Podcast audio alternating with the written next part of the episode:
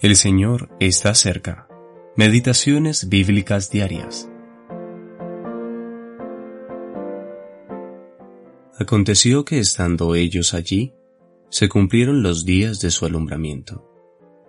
Y dio a luz a su hijo primogénito, y lo envolvió en pañales, y lo acostó en un pesebre, porque no había lugar para ellos en el mesón.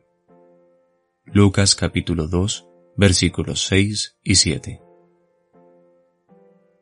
Las vestimentas de Cristo. Primera parte. Su pobreza. Que el Señor de Gloria haya entrado en este mundo en circunstancias tan humildes es algo que jamás debemos cansarnos de meditar. Él no llegó al gran centro político o cosmopolita de Roma o a los centros filosóficos o intelectuales de Atenas o Alejandría, sino a una aldea muy pequeña ubicada en una pequeña provincia romana. Ni siquiera llegó a Jerusalén, sino a la pequeña aldea de Belén. Incluso habiendo llegado a la humilde Belén, él no nació en la posada, sino en un establo para los animales.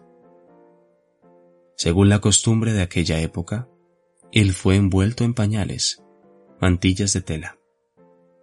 Esta práctica consistía en acostar el bebé diagonalmente sobre un trozo de tela y luego girar sus puntas alrededor de su cuerpo, sobre los pies y finalmente plegarla bajo la cabeza. Toda la vestimenta estaba asegurada con tiras de tela enrolladas por fuera. Esta primera vestimenta de nuestro Salvador nos habla de la humillación que, por gracia, Él quiso tomar. A medida que fue creciendo, Él muy probablemente llevó las humildes vestimentas de la clase obrera de Galilea. Él no se avergonzó de llevarlas a lo largo de toda su vida, durante todo el tiempo que compartió el oficio de carpintero con José.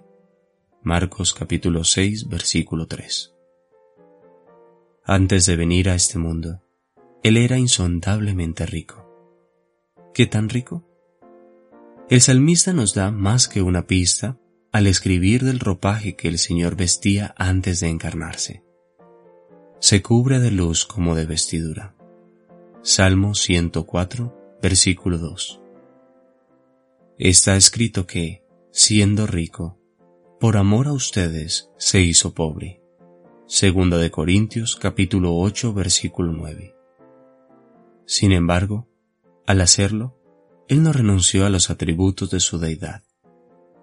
Como a menudo se ha dicho, él jamás cesó de ser lo que siempre fue cuando se convirtió en lo que nunca fue. Brian Reynolds.